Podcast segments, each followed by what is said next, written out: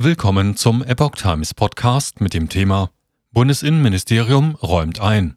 Chinas Polizeistationen in Deutschland weiter aktiv. Abgeordnete keinerlei Toleranz. Vor einiger Zeit machten Pekings illegale Polizeistationen im Westen wiederholt Schlagzeilen. Nun räumte das Bundesinnenministerium ein, dass Chinas zwei Polizeistationen in Deutschland trotz Spionageverdacht nach wie vor aktiv sind. In der Antwort auf die Frage der fraktionslosen Abgeordneten Joanna Kotar hat das Bundesinnenministerium jetzt eingeräumt, dass zwei sogenannte Überseepolizeistationen, kurz UPS, derzeit in Deutschland existieren. Bei den UPS handelt es sich nicht um offizielle, durch bilaterale Verträge legitimierte diplomatische Einrichtungen, so die offizielle Antwort, sondern um informelle Außenposten lokaler chinesischer Polizeieinheiten aus typischen Auswanderregionen Chinas, wie etwa den Küstenprovinzen Fujian, Jiangsu und Zhejiang. Geleitet würden die UPS nicht von chinesischen Polizeibeamten, sondern von chinesischstämmigen sogenannten Gemeindeführern, die zum Teil die deutsche Staatsangehörigkeit besäßen. Nach früheren Aussagen der Kommunistischen Partei Chinas sollten sie angeblich bei diversen polizeilichen und behördlichen Aufgaben helfen. Tatsächlich sei ihre Aufgabe jedoch als Propagandisten zu fungieren und Informationen über die Mitglieder der Diaspora zu sammeln.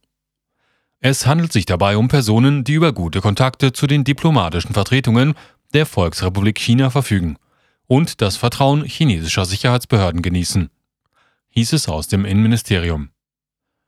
Abgeordnete fordern keinerlei Toleranz. Politiker von SPD und CDU haben mit scharfer Kritik darauf reagiert, dass China trotz Spionageverdachts weiterhin eigene Polizeistationen in Deutschland betreibt. Es dürfe hier keinerlei Toleranz für die Polizeistationen geben, sagte der SPD-Innenexperte Sebastian Fiedler dem Handelsblatt. Außerhalb der offiziellen diplomatischen Vertretungen, also der Botschaft und der Konsulate, gebe es keinen Raum für weitere staatliche, geheime chinesische Vertretungen. Auch der CDU-Außenpolitiker Roderich Kiesewetter verlangte Konsequenzen. Solche Polizeistationen stellen eindeutig einen Eingriff in unsere Sicherheit dar. Deshalb sollte die Bundesregierung hier sofort einschreiten und diese endlich schließen. Wie dies andere Länder wie die Niederlande oder Tschechien bereits getan haben. So Kiesewetter.